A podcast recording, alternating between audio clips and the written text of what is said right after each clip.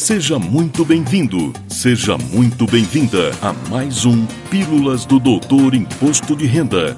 Dicas, orientações, notícias, informações úteis e conhecimento na dose certa. Com vocês, o professor Walter Kopp. Olá, vamos falar de imposto de renda. E como nesta segunda-feira encerrou-se o prazo para entrega da declaração de ajuste anual deste ano, 2021, neste episódio vamos abordar as dicas e cuidados que, na condição de declarantes, devemos ter para evitar surpresas nada agradáveis. Começamos por entender como a Receita Federal processa a nossa declaração entregue. Os cruzamentos e conferências começam antes mesmo da entrega. É isso mesmo.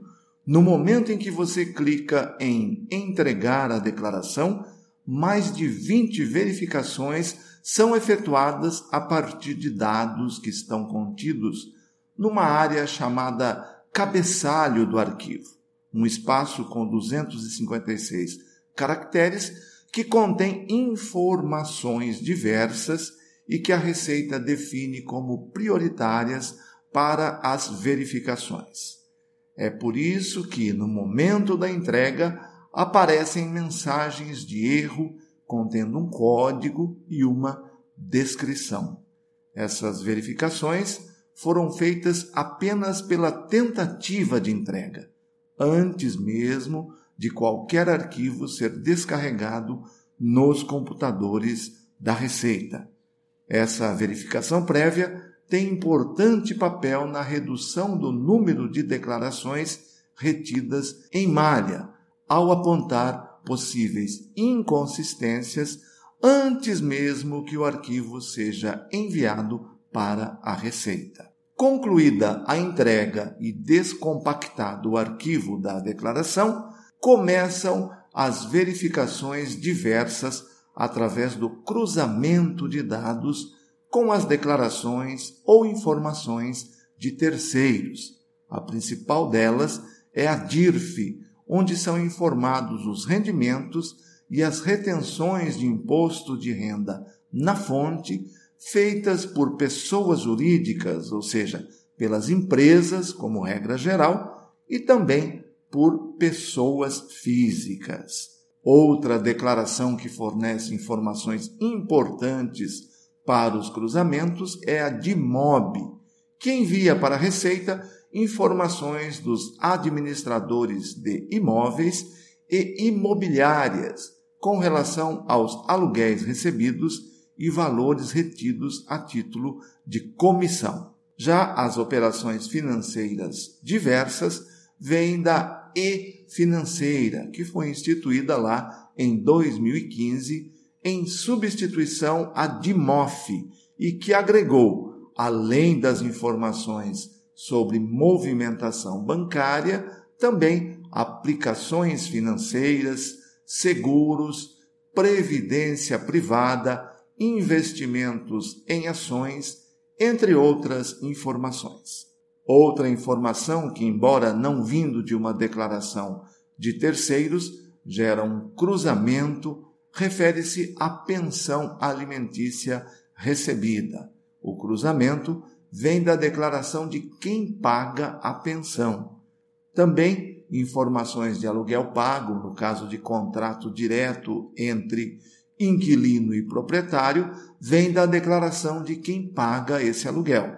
É por esse motivo que valores pagos por pessoa física a outra pessoa física devem ser declarados obrigatoriamente, mesmo que não sejam dedutíveis, sob pena de multa de 20% sobre o valor não informado.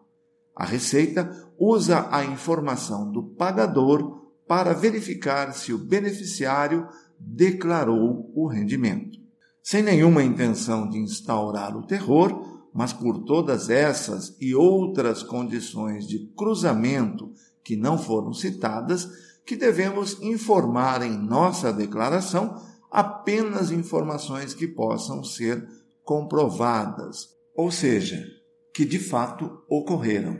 É também por isso que devemos monitorar nossa declaração após a entrega, uma vez que durante cinco anos ela pode sofrer alterações em seu status por conta dos processamentos que ocorrem periodicamente e de novas informações de terceiros que são enviadas ao fisco. Uma ferramenta para facilitar e muito essa tarefa é habilitar seu dispositivo móvel para receber notificações sempre que alguma mudança de situação ocorra. Por exemplo, sua declaração é retida em malha ou liberada de malha, ou ainda teve uma cota de seu imposto a pagar enviada ao banco para débito, ou a informação que todos gostamos de receber teve sua restituição liberada. Essa habilitação está disponível no ECAC, na opção Meu Imposto de Renda. E um alerta muito importante. Como a bandidagem fica sempre à espreita e sabe que as atenções, agora que terminou o prazo de entrega, se voltam para as restituições, é o momento em que as tentativas de fraudes em especial por e-mail, comunicadores instantâneos, SMS e até mesmo pelo correio, aumentam e muito. Por isso, todo cuidado é pouco.